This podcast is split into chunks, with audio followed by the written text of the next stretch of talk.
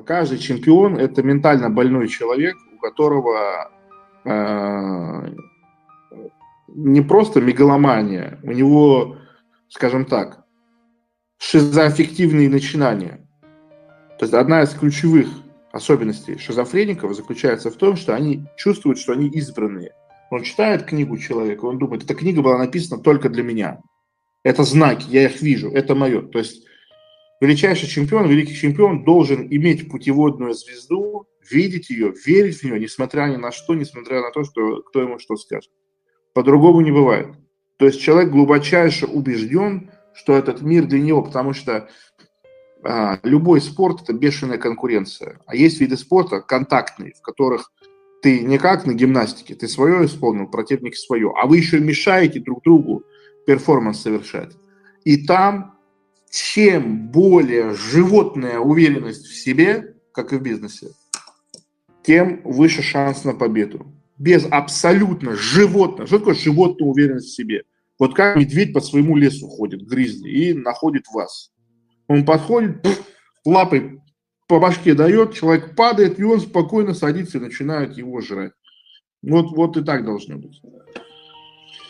То есть, если человек сомневается в себе, это все вскроется. Это все вскроется.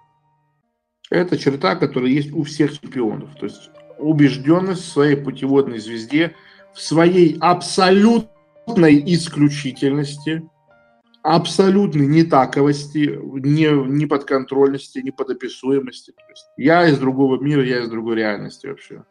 Когда человек скромный, говорит, ну да, я просто хороший спортсмен, там, и все, это нет, это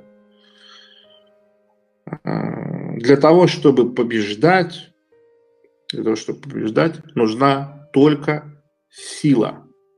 А сила без уверенности в себе – это машина со сдохшим аккумулятором. Все на ходу, все готовое, все способности есть, применить невозможно. Вот я выкладывал с Эдди Холлом видос, где он поднял 500 килограмм. Он же не эти 500 килограмм поднял, он поднимал машину, под, которая задавила его детей.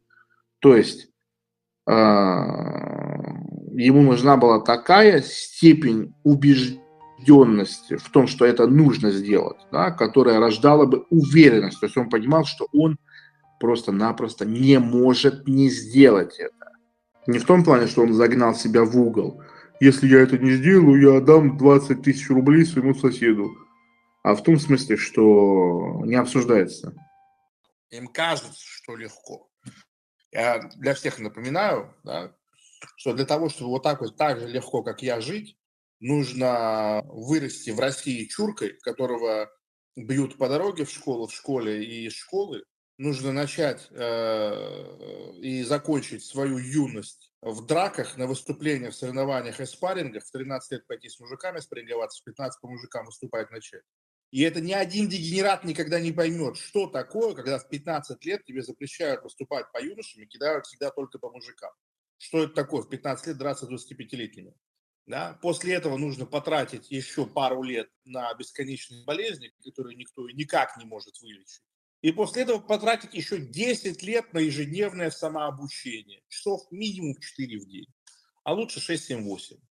Вот так вот проведите свои первые годы жизни. Да? Сперва 10 лет драться, потом 10 лет самообучаться.